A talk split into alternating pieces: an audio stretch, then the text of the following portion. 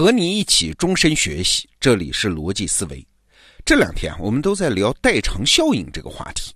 那顺带着呢，我自己也想清楚了一件事儿啊，一件古人身上的事儿。哪位古人呢？就是王莽。在中国历史上啊，王莽这个人身上有一种很独特的悲剧色彩。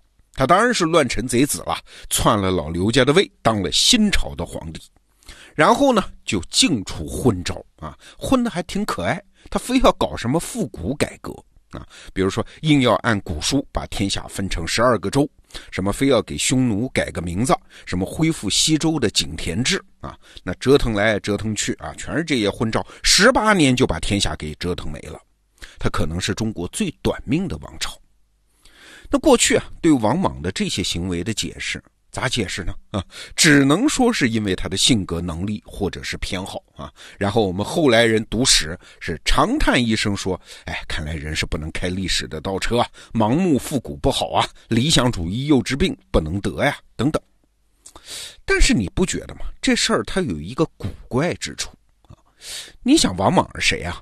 王莽应该是中国历史上唯一一个篡位上台当皇帝。但是得到了上上下下朝野内外支持的人，哎，王莽又不是军阀，手里又没有直接掌握武力啊。那别的人就不说了，就说当时的经世大儒啊，像刘向、刘歆这样的人，那都是王莽的支持者啊。儒生那是谁啊？是中国最见不得乱臣贼子的一帮人啊。可当时的儒生是怎么说王莽的呀？哎，都说王莽是当今的圣人。所以王莽当皇帝，他是众望所归的呀。这样的人又不是天外来客啊，他是一步一步在众目睽睽之下成长起来的，一步一步走到权力顶峰的。所以至少在当时身边的人看来，这个人是德才兼备。他能是一个糊涂蛋和偏执狂吗？可为什么他当上皇帝之后，就偏偏成了一个糊涂蛋和偏执狂呢？哎，你不觉得他身上？这个转变需要一个合理的解释吗？我们啊可以从一类小事当中看出一些线索。这王莽啊，他特别喜欢搞一些祥瑞啊、谶纬啊、福命啊这些东西。啊，简单说就是迷信预言。比如说你知道的啊，陈胜吴广要起义的时候，哎，从一个鱼的肚子里挖出来一块布，上面写着“大楚兴，陈胜旺”，这当然是他自己塞进去的了啊，这就是谶语。再比如刘邦，有一次他喝醉酒之后斩了一条白蛇，然后就有人说看见一个老太太在刘邦杀蛇的地方哭，哭啥呢？老太太说：“哎呀，我的孩子啊是白帝的孩子，刚才被赤帝的孩子给杀了啊。”刘邦就是宣传自己是什么赤帝的后代，是上天钦定的要取代秦朝的人。王莽对这一套东西啊，用起来是相当的熟练。那基本上呢，每一次王莽在权力的道路上要上一个大台阶的时候，他都要来上这么一出。比如说啊，王莽在做大司马大将军的时候，南方有地方官给朝廷进献了一只白雉，那，就是白色的野鸡吧。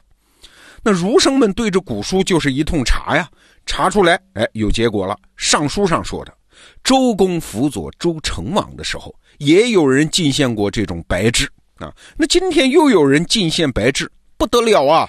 这岂不是说明我们现在也出了一个周公吗？啊，有人就提议说，应该像封周公一样，给王莽封一个安汉公，就是安定汉朝的这个公爵啊。那王莽当然是好一番推辞，然而最后还是接受了。那过了几年呢，安汉公好像有点不太够了，有人就在长安的一口井里面发现了一块白色的石头。啊，上面写着“告安汉公莽为皇帝”。那一番操作之后，王莽就做了大汉王朝的摄皇帝啊，就是摄政王的那个摄，意思就是由王莽来代行皇帝的工作啊。请注意啊，我还不是真皇帝啊。但这摄皇帝做久了嘛，是不是该考虑一下做真皇帝了嘞？好，有一天，汉高帝就是刘邦的宗庙里面来了一个人。拿了一个黄铜盒子交给高庙的守门人，这守庙的人哪敢怠慢啊，马上把这个盒子上交给王莽。王莽打开一看，里面是两份文件。那第一份呢，写着这个盒子是天帝的命令；第二份呢，写着说赤帝要把国家交给皇帝啊，就是黄颜色的那个黄。你还记得刚才我们讲的吧？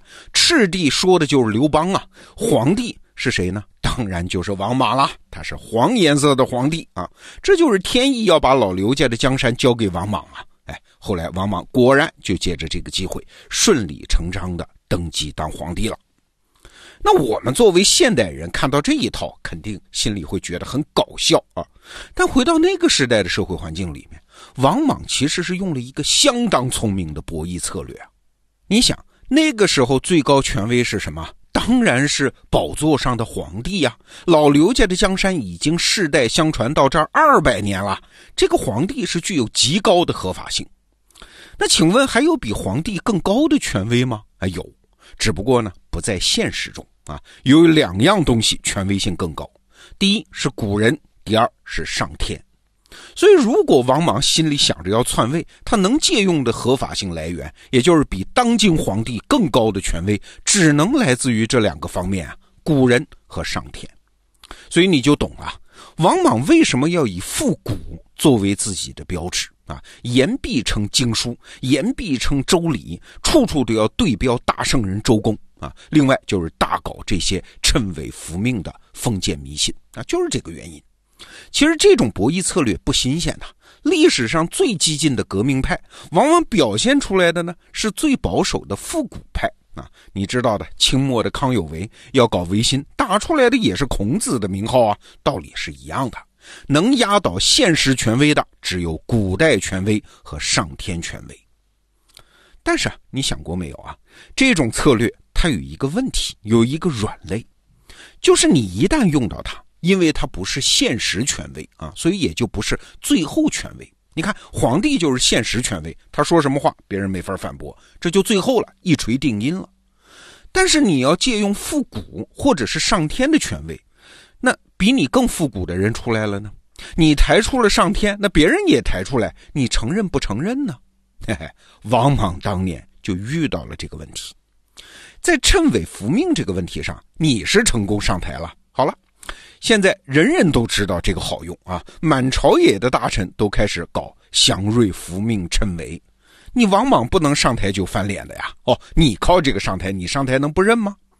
所以上报福命的人呢？该升官升官，该封侯还得封侯。那你想啊，那些钻空子的人，机会不就来了吗？比如说有一个叫甄寻的人，他就编了一条福命，说有一个人叫甄封，应该封爵。这甄封是什么人？就是他爹。哈哈。那王莽一看，没办法，封就封吧。哎，甄寻一看这一招好使，就又编了一篇，说王莽的女儿要嫁给甄寻。啊，这可把王莽给气死了。你说他依还是不依呢？他当然不肯依，就把这人给弄死了。